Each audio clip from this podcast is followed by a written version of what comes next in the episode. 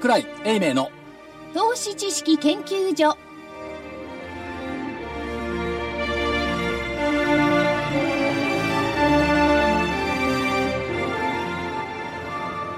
投資知識研究所場外乱闘編銘柄バトルロワイヤル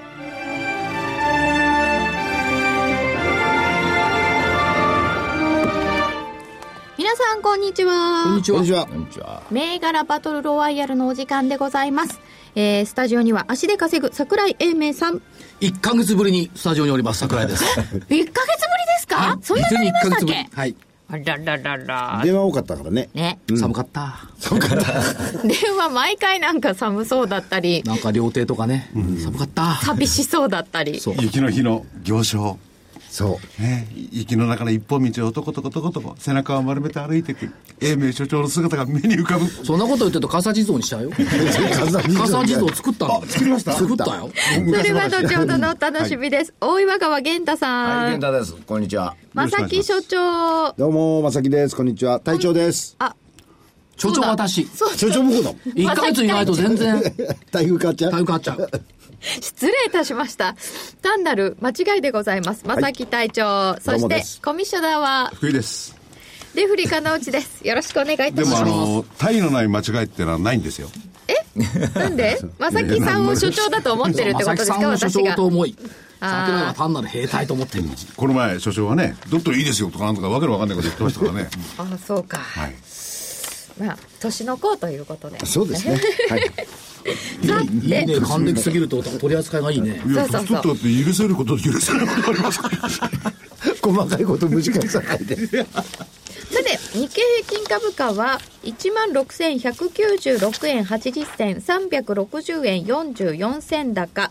トピックス1311.20プラス28.80ポイントで終わっておりますがうーん反発うんですね。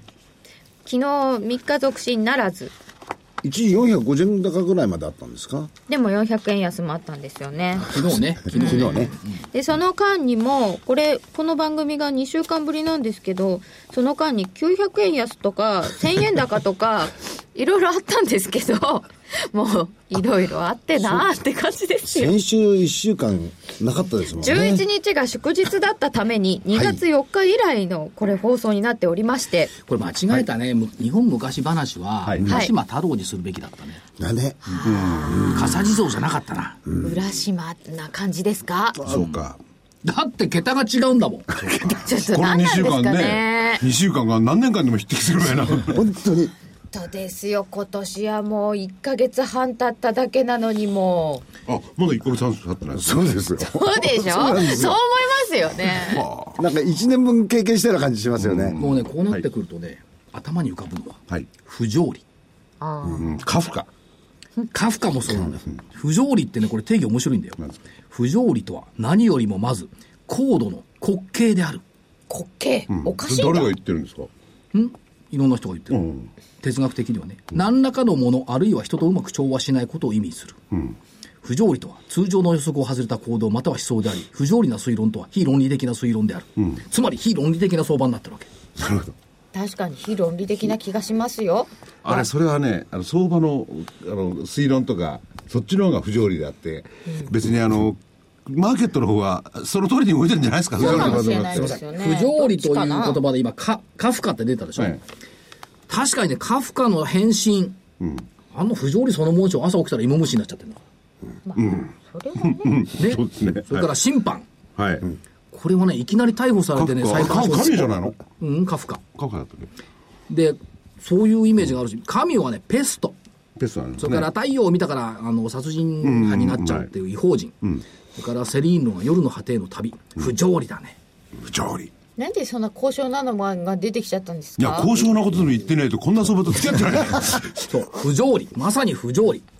でね、これトーマス・マン っていう、どっちがどっちが不条理だかい。いやいや、どうぞ。トーマス・マンっていうおじさん、ノーベル賞作家よ、トーマス・マンに言わせると、マノヤマ。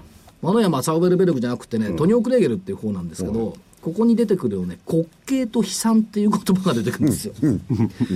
だからまさに不条理イコール滑稽と悲惨。そうか、この相場の中で儲けた人もいれば、損した人もいて、損した人は滑稽なんでしょうか？いや、悲惨なの。悲惨ですよね。じゃあ儲けた人が滑稽なんでしょうか？でそれはそ違うれはまあまあ、結論よ欲望の赴くままが相場だから、まあ、滑稽でも悲惨でもないんですけども、動きとしては不条理だなって。なんか、所長、わけのわかんない、その文学議論かなんか俺たちに吹っかけて、哲学的哲学的なものを吹っかけて、ごまかそうとしてないですか、なんか。ね。なんか意図見えますよね。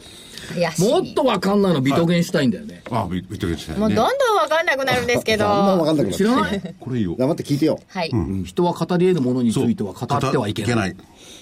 喋るなってそうです番組にならないんですけ自ど然ですよ。で、最後はオックスフォード、ケンブリッジ、庭師をやってたんですからね。もビトゲンシュタインはね、やっぱりね、尊敬するね。うね会ったことないけど。ない。え。うん。大したもんですよそりゃ会えませんよで何が面白いかっていうと、恩師であるね、ラッセル。ラッセルが面倒見たんですよ。それ逆らっちゃうんだから平気で。そう。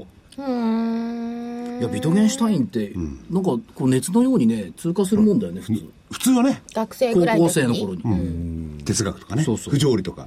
そう。で、所長はずっと不条理の世界に身を置いてるわけですよね。そう、株式市場っていう。でも、語ってるんだよ。でもね、これ、これね、哲学的意味における不条理ってのを探し出してきて見てたらね、これね、虚しいんだな。世界に意味を見出そうとする人間の努力は、最終的に失敗せざるを得ない。これね、きついんだ、ひどいこれ。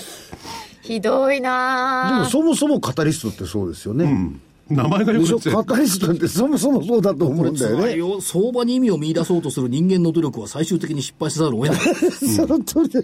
これは虚しいなと思うんですけども、まあ、そんなもんでしょう。それよりもね、こういう話を聞いてて、しらっとした顔してますね、玄ちゃん。だってさ、毎日中国とかアメリカとか原油とか聞いててもつまんないでしょ、そんな話だって。いやいや、面白いですよ。まだ聞きたいの本当にどうなるのか。本当にあの合意したのどうなるのか。誰が出てくる？あんな合意なんか欺瞞じゃないそもそも。あの子、あの子いいと思う。いや。ーいいっていうかなんていうか、そろそろ出てくるんだろうなというふうな期待はあったじゃあないでか。のですすね、あれね、1月以上に増産しないっていう。そういうことですよ。ね、1減月産じゃないんだ。よすいません、1月って過去最高なんだよ。そうなんですよ、ね。それでこれまでがね、増産じゃないんですよ、価格が安くなってるのは。需要がないんですよ。そう。いうことですね。うん。だからこれから別に今の水準で止めたとしても、価格が落ちる可能性ありますよね。だってさ、あの、今、今、都内っていうか首都圏近郊でガソリン1リッター102円とか105円とかそんなそうですね。それでも廃業するガソリンスタンドがあるんだもんありますねだからそ。れだからこそ大変ですよ、つまね。り需要がないってことだよね。そうかそうだよ。確かに。く車減ってるから？いや、まず車の効率も良くなったじゃん。乗らない。うんうんそうそうそう、乗る、乗る人が減ってる。若者は車離れ。しかもさ、ガソリン使わないようにさ、電気自動車とか開発してるんだそりゃ使いませんからまあ本当ねに。使わない、いわゆる工業用とかそっちの方がね、メインだけど、そっちがまず衰えちゃってるしね。ね。うん。どこでも工業用でも車でも燃費っていうんですかね、は良くなりましたよねとても。どこへよそれは努力じゃないですか人類の、努力。いいとこじゃないですかはい。まあね。不条理ですね。不条理です努力が自分で自分の首を絞める結果になってる。そう、努力はすればするほど自分を苦しめる。マイナス金利もそうなるんでしょうかね。でしょ？あねえ。なんとなくね、早めに短期間でもってマイナス金利から脱却しないと、これに慣れてるって怖いと思いますよ。あれがね、まあそんな先のこと言ってもしょうがないけど、出るときはね、これ大変ですよ。死の苦しみでしょうね。出口は大変よ。大変ですよ。だって金利のない世界は未体験ゾーンだけど、未体験ゾーンからまた金利のある世界の体験ゾーンに入った時ってどうすんの、金利を払わなくていいと思っていたのが払わなきゃいけない。それが6%とか8%になったらどうするの？止まんないよ、これきっと、戻ったら。だ。からあれ、いや、本当。あのね、今までこうね、金利が上がる回転ってないのよ。これね、今度ね、限界水域できちゃった。ゼロっていうのが限界水域で、マイナスからプラスになった時に、プラスはね、0コンマ X で止まるかさ止まんないと思うんだよ。そうですよね。そこが怖いんですよね。うんうんで、必ずしもそれが経済的にいい効果の方に結びついていかないということになったときに、要するに負の回転スパイラル、これはちょっと怖いなと思いますよそう。なおかつこれがね、長引く。まあ、出口なんてまだ先かもしれないけど、はい長引くやっぱり金融機関ですよね。ですね。うん。いや、それよりね、はい愚かしい議論はね、まだ残ってんのね。何ですか？また哲学？ちゃちゃ、今度は現実。あ現実ね消費税を上げないと社会保障費が、消費費、社会保障費が上がって大変なことになるというのが、まだ残ってんだね、これ。これがね、あの、財務省にもごまかされるんじゃないですか。でもね、日本はこの前、だいぶ前に言いましたけど、すごくありますからね、金ね、要するに国有財産とかそういうのを含めて、十分ですよ。いやだから、これ、エコノミストが言うようにね、大変なことになるんだったら、やってみたらどうと思う、上げないで。うん。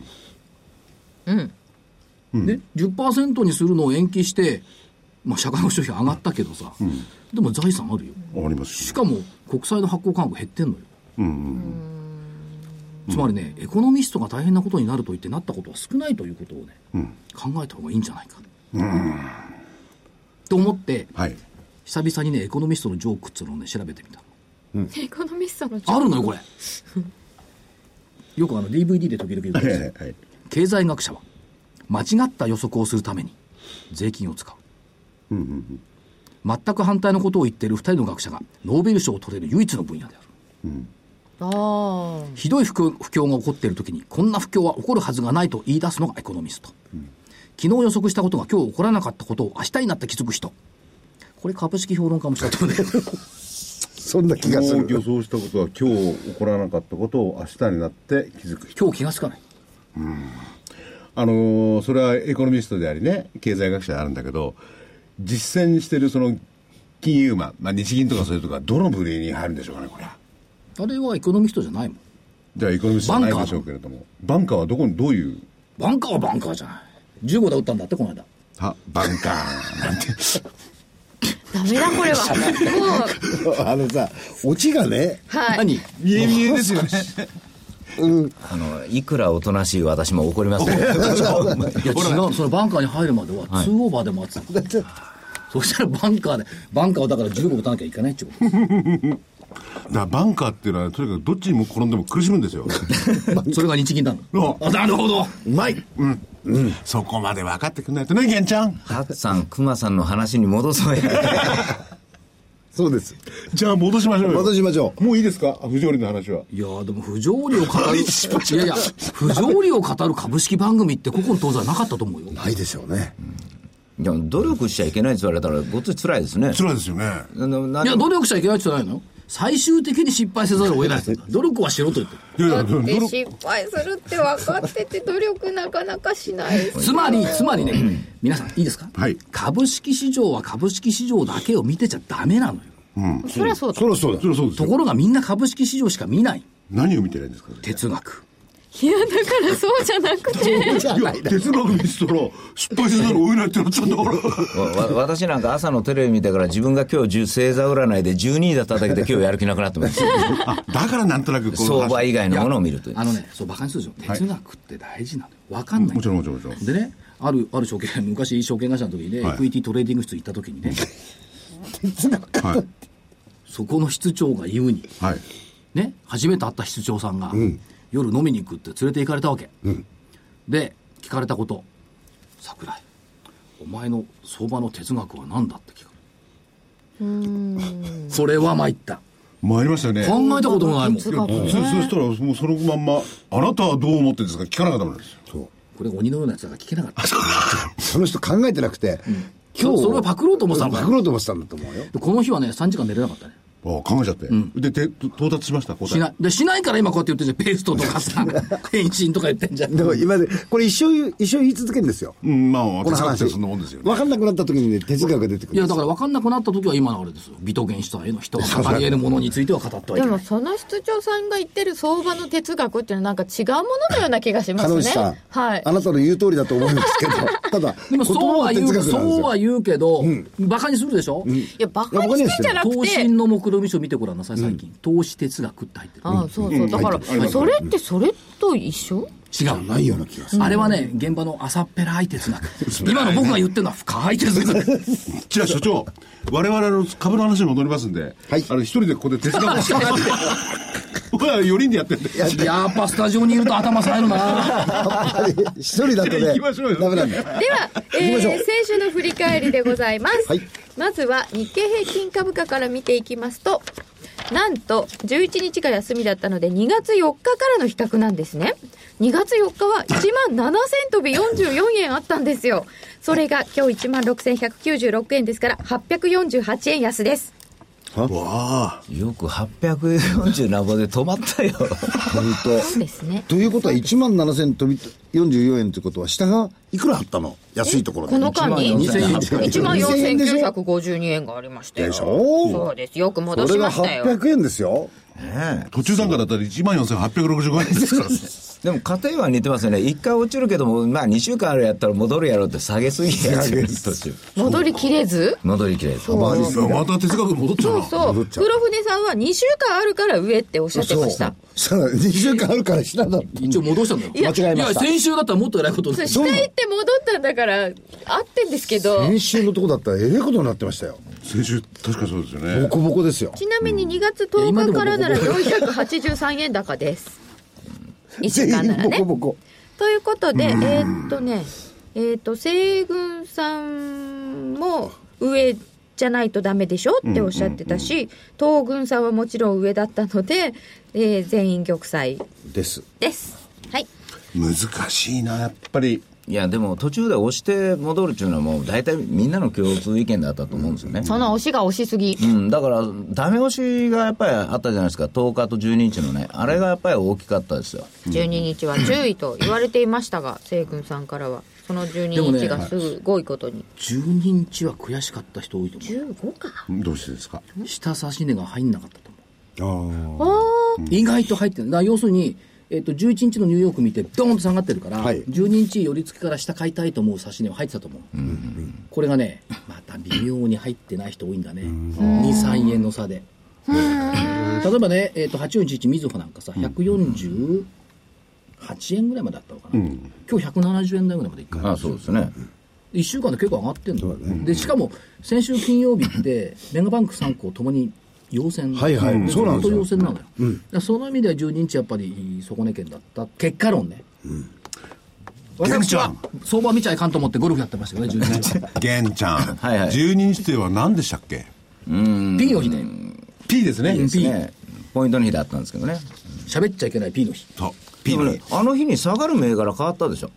そうなんですだから、今言われたように、銀行がより後から下がらなくなったんですよ。その代わり、普通の、普通の内需の株がゴンゴン来るから、そうそう。最後来た。まあ、まあ後で僕の個別銘柄なんかそうですけどもね、8月高値の銘柄で、で、その時に、まあ、あー円高、原油安メリットで買われてる銘柄がちょうど期日だったんですよ。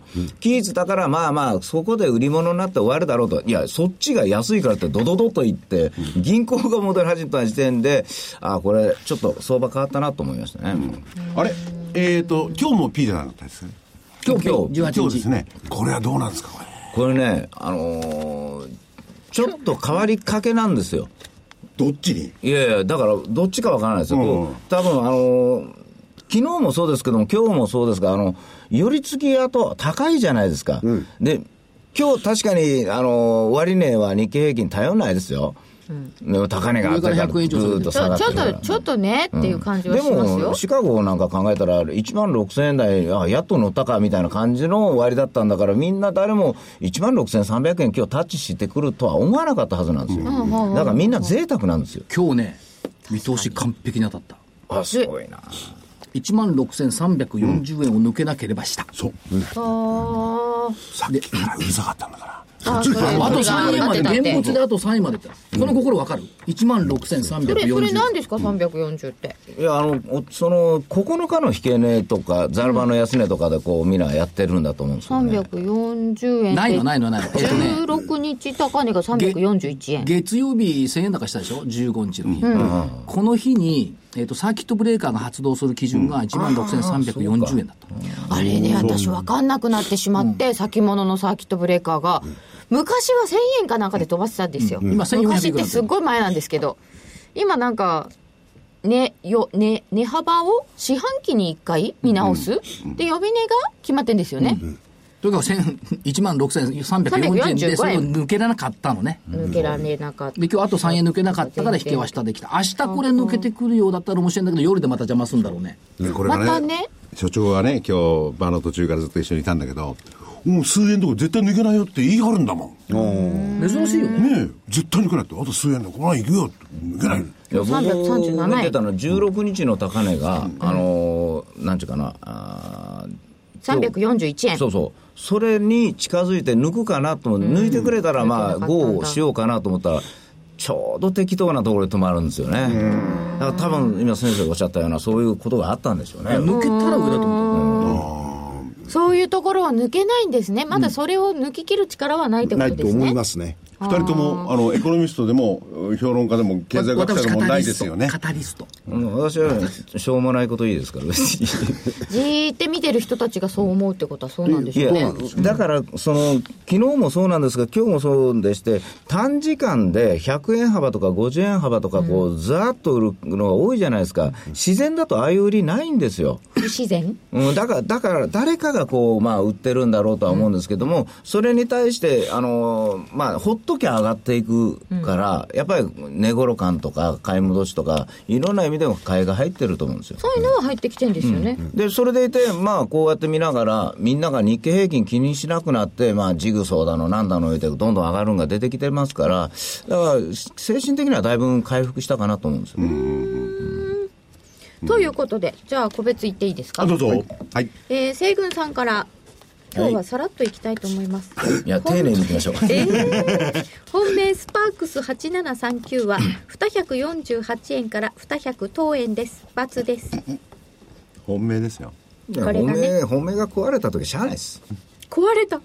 えー、宇部興産4208は217円から202円です。224円というのはありました。そんなに下げなかったんですけどね。いや、だから下げなかったから上がらなくなっちゃったんですよ。そうか。だから、おかしいんですよ。だから、下げたやつはリバウンド、だからリバウンド取りにしかまだ相場になってないんですよ。そういうことでしょうね。うんそうか、下げなかった強いのが強いよね、じゃないないということですね。本当に良くなれば、彼女が言ったみたいに下げなかったものが上を抜いてくるっていう。だからリバウンドだから下げたものしか買わないけど、下がらないもの、つまりなんか自分たちで買おうという銘柄がないんですよ。下げすぎたから戻すよね、これはみたいな選び方しかまだない。してない。しかも短期間でね。それが少し少し創生とかジグソーあたりで出始めたんで、少し緩んでるかなとは思うんですよ。もう一個はアドソル日清3837は1568円から1422円ですが、これ×なんですけど、直近は4日続伸で、のいや、ちこれね、だって1日にね、あの、2万ぐらいしかできないのに、あの、一番安値つけた日なんか、3万ほど売り物だったら誰が買いますと、あの、誰もみんながよう買わないと。さあ、お衣装メーター売りだったんだと思うんですよ。だからそれで、あの、まあ、普通の銘柄でもみんな手が出ないところで薄いものだったもんで、一気にガーッと下がっちゃったんです。ほんで、昨日、2部に昇格するというか、それを発表して、まあ、記念杯4円増配ということをしてくれたので、かろうじてこれぐらいの安さで戻りましたけども、なかったら私ね、あの、ここの鍵開けてもらえなかったと思いますよ。いや、本当に、まあ、これが典型的なあれだと思いますよ。いい会社だからこそ最後まで持っとったらそのままずざっと下がっちゃった。だだからそ、下がったからリバウンドが取れてるという、そういう典型だと思いますね。なるほどね。はい。ちなみに、はいフ。ィスコってどうだった？え、キスコ？赤字決算発表したけど。しかもなんか夜中に出しましたかね。しかも、無敗かな、今期。あこれ、所長珍しくも何週間か前に売りだって言ってましたよね。いや、これ、これ知ってたんですか、うん知らないよ、そんなの知るわけない知らずなんですよね。知ってたらこんなもんいや、自分の勘が正しかったかどうかを。勘勘だけでそのことは言えないもんですよ。先生、それお言葉ですけど、みんな株下がってるからね。全部。フィスコは314円、4円高でした。上がってんだ。あ、立派立派。な、なんか、態度急に変わりました。立派立派。な、なんだろなんなんでしょうね、これ。で朝から買い物だったんですよね、15円で売ってるから。うん、じゃあ出尽くしなんだ。じゃあだから多分、もうすべて株価がもう織り込んでるんじゃないですか。で、これから売られる場面があるかもしれないですよね全体が悪くなってくると、悪い企業がどんどんどんどん売られるんで。続いて東軍さんは、本命セック3741。4500等円から3995円。苦しいなぁ。2月8日には4745円がありましたが、下げちゃったので×です。明日行ってこよ明日いらっしゃるんですね。それから MDB、M、えっと、メディビック、違う違う違うメディカルデータビジョンあ、ごめんなさい。メディカルデータビジョン3902は、2130円から1401円だ。これはすごいな。大変失礼いたしま結構下げしたました。×。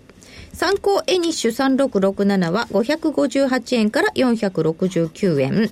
ラクス3923が1449円から1844円で、唯一の丸です。相場は楽をしなきゃいけないねラクス。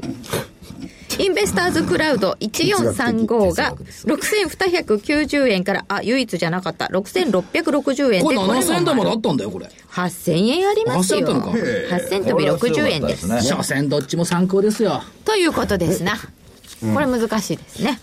はい。なるほどそして、あのね、動動きが激しいんだからボラの高い銘柄のが勝つのよこういう時は多分ああ、それは、ああ、そうかそうか。まあ、それも賭けですけどね。そうですよね下に大きいかもしれないですよね。でもまあこの中で強いてボラの低いのを言うとセックぐらいじゃない？あそうですね、最近のところ見てるとね。そうか。あ、そうかそうか。そうするとさっき言った、玄ちゃんが言ったような感じになるわけだ。あんまり売られてもいなかった。そうそうそう、あの売られていないから最後に売られちゃっても、あの戻りがそう率的に取れないというふうに取っちゃうんですね、だけどね、だけどおかしいよと思うような相場だったんですよ相場は不条理だだから、今度はね、玄ちゃん、哲学話してみたい？ええ僕でも僕こんなことを言いながらでもやっぱりポイントの日で動くようにしてるんで自分はあ、そうか。今日は東洋哲学なかったからもう来週正木さんに東洋哲学やってやめてくだ所さい。所長はね、般若心経みたいな学があるからさ。あの、あの不可思議じゃねえや。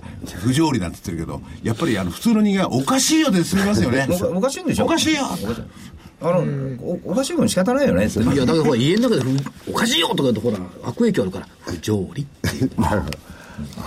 うちの家隣のお父さんおかしいわとか言われたら困るから何言うてんのあんたみたいな言われてますよ。そうか、隣の、隣のお父さん、不可思議じゃねえや。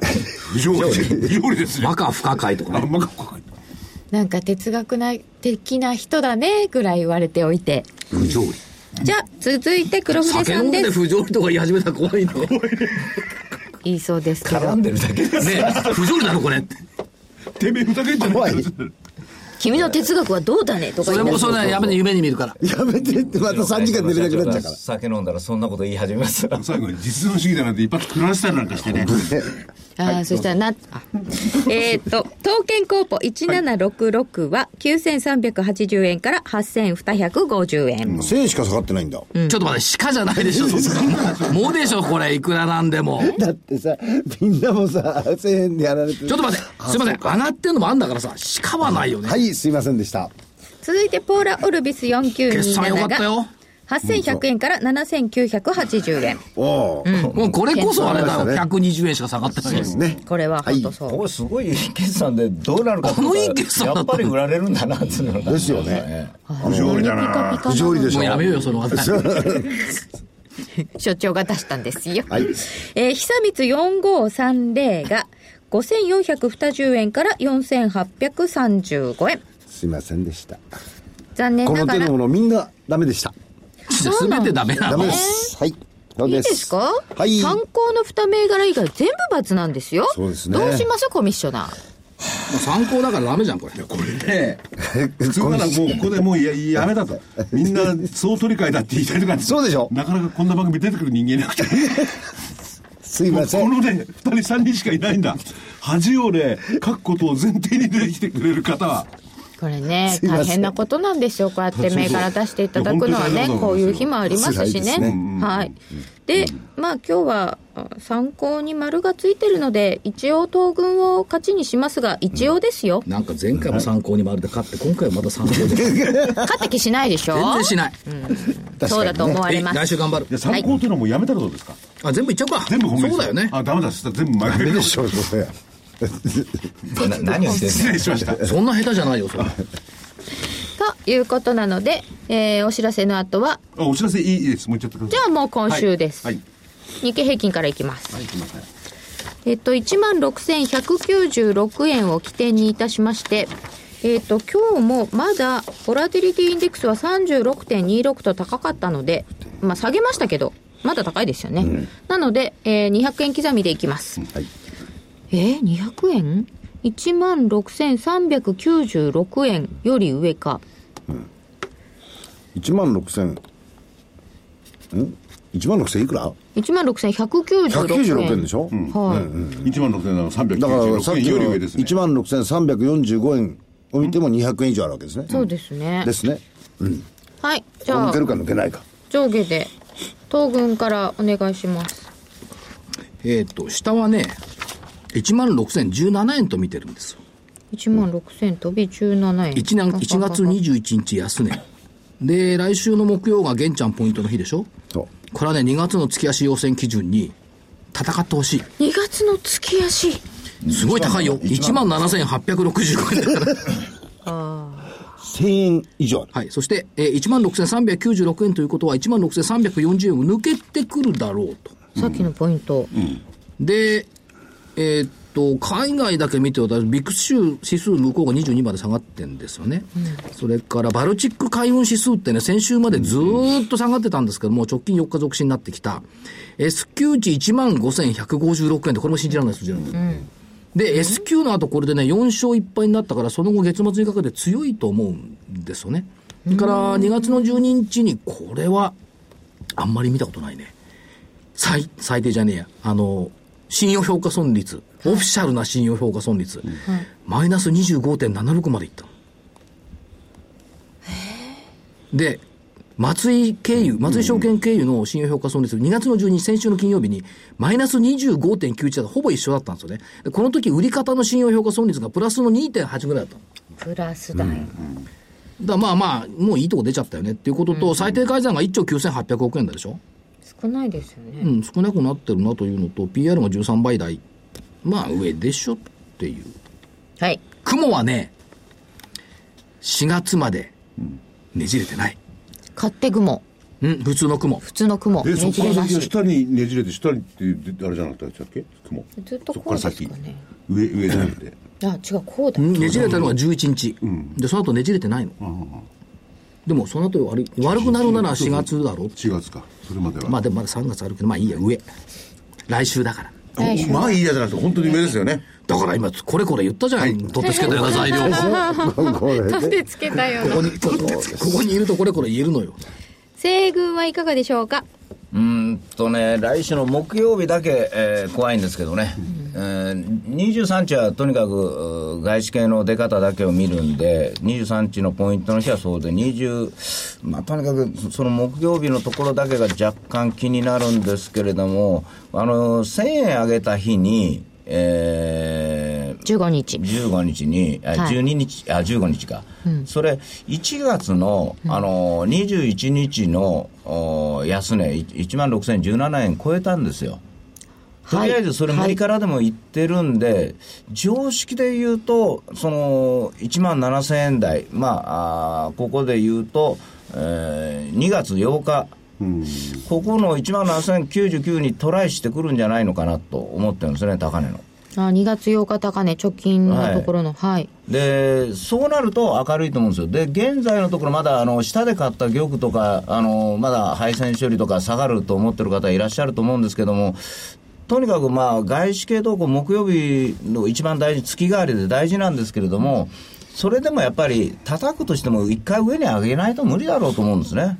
だから1万7000円台は行って、で、えー先ほど言われたように、えー月、月足というか月足要請を確保する。もしくは、下にね、ヒゲだけをつけるかなんかをしておかないと、カッコつかないでしょ。せめてね、ヒゲぐらいね、つけていただいて。いいえで、だから一応1万7000円台を視野に入れて、えー頑張ってみたいと思います。はい、上で。ちなみに来週金曜日 G20 だからね。そうですよね。売り方もうかつに動けない。かもしれない。でも G20 も俺は動いたことがない。ない。そこがね、ね。な一体何を話するんだって言われても困りますそう、20カ国も集まるとですね、なかなかね、話まとまらなくて。一人ずつ意見聞いてたらもう徹夜になりますよ。うんとね。下手すら共同声明出ずなんていうこと。ああ、やだなーでもその前にあるんですよ、木曜日ですから。はい。えーっと、黒船さんはいかがでしょうか？横、あ、横ですか。うんいや、あの、何かって、あの、えー ETF のあの、はいダブルインバースあるじゃないですか。ええあれの ETF のブルとベアと。ブルの倍率がね、めちゃくちゃなんですよね。あの、ブルベアのところの信用の方だけ見てても。あそうですか22倍あるんですよ、改ざんが。ははなんで、これをやたらとあの、作る方も一生懸命、ここにお金が集まったもんですから、どんどこどんどこ作って、結果的にはかなりの量、お溢れちゃってるんじゃないかと思うんですよね。で、その分、個別の銘柄の信用の残って少ないんですよ。うん。なんで、まだ、えー、森でもって相場を語る時期にはもうちょっと時間かかるのかなと思って、えー、横です。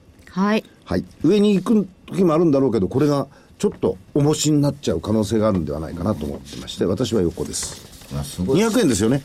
200円。はい。下がった時でも信用残増えてましたもんね。なんですよね。うんうーん。あ、そっか。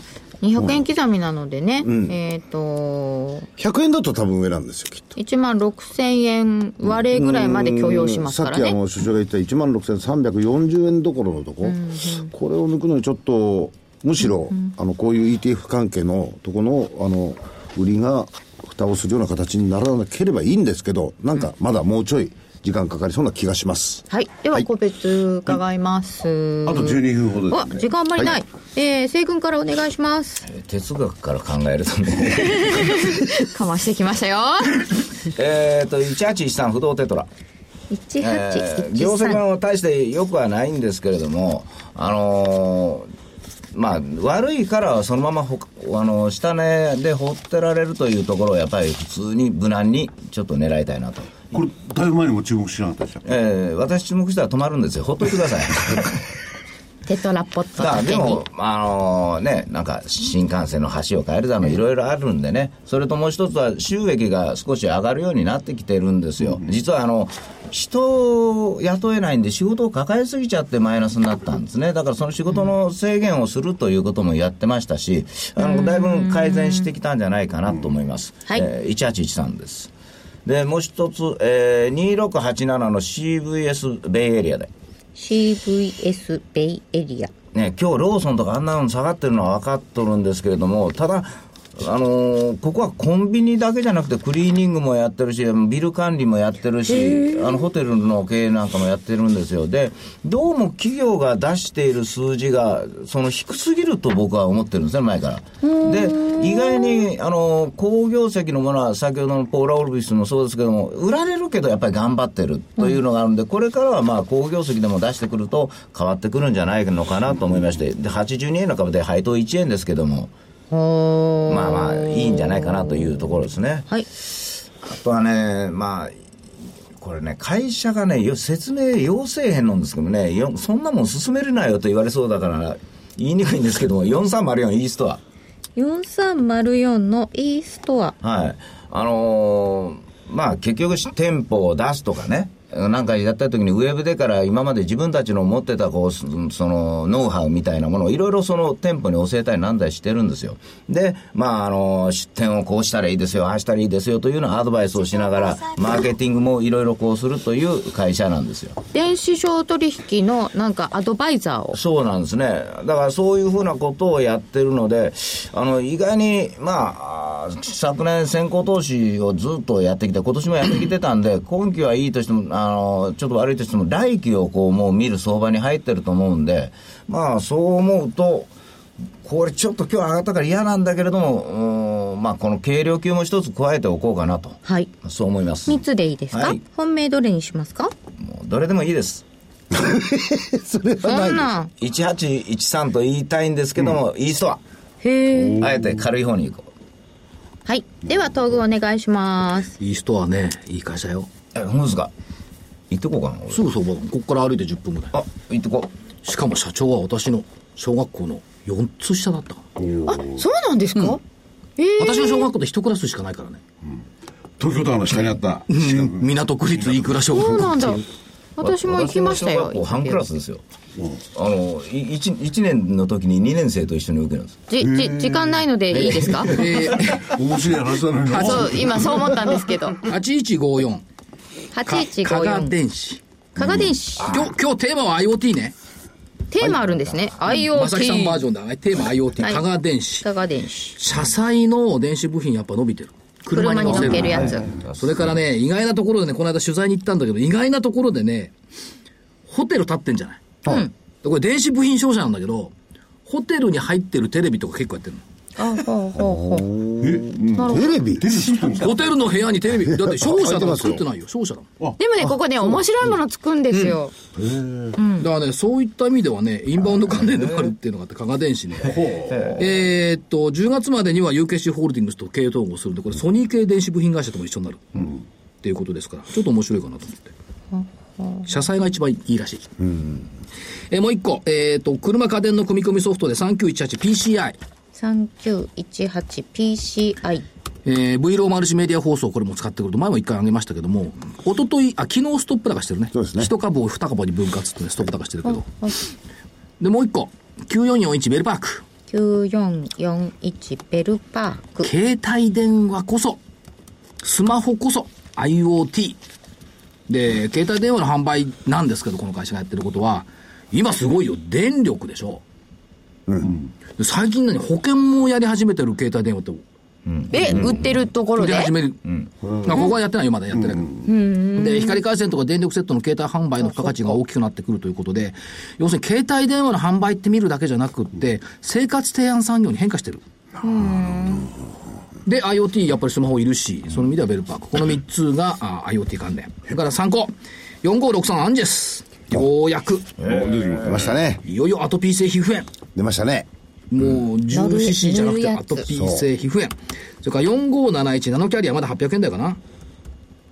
ナノキャリこれ昨日の日刊工業新聞で、東大の片岡教授らの研究グループの話、DDS を利用したがん治療の新しい送達経路を発見したって書いてあったんだけど、全然反応してないけど、ナノキャリア。ちなみに、ナノキャリアと片岡教授仲いい、仲いいとかね、非常に密接な関係があります。で、もう一つが、4594グリーンペプタイド。4594グリーンペプタイドがん免疫治療薬のベンチャー。久留米、初。これ、えっ、と、春になったら来てもらおう。九州ですか、春になったら来てもらおう。グリーンペプタイド。参考にはバイオ参考はがバイオ3つ三つ広がりましたどうこの統一の取れた本命から。IoT で久しぶりにこれだけバイオを揃えましたね。だって、だってすごいじゃん、今、バイオ。もうバイオすごいですね。でどの3年ぶり、え、本命、本命 PCI。本命こ PCI こで本命さ、グリーンペプタイドとか、参考だろう。難しいことにな そうの心は参考の方が成績がいいとか言って。では黒船さんはあと6分ほどです。はい、あの、手短に言います。あの、エコノミストのジョークじゃなくて、アナリストのジョーク、冗冗談なんですけども、はいアナリストの予想株価レンジを超えてしまったやつをちょっと見つけてみまして、えーベネッセホールディングスの9783。えー業績もあんまり良くはないんですけども、えー配当成功、なんと業績良くない割には2.75%。と配いうふうな当が利回りでそれからここの2.57%ところ、伊藤成功2.75じゃ低すぎるね。利回りがあれ、あ利2.75、回りが。うん。で、にあの、2.75です。失礼しました。で、ここのところ1週間ぐらいずっと株価見てるとですね、1日の値幅広いんですよ。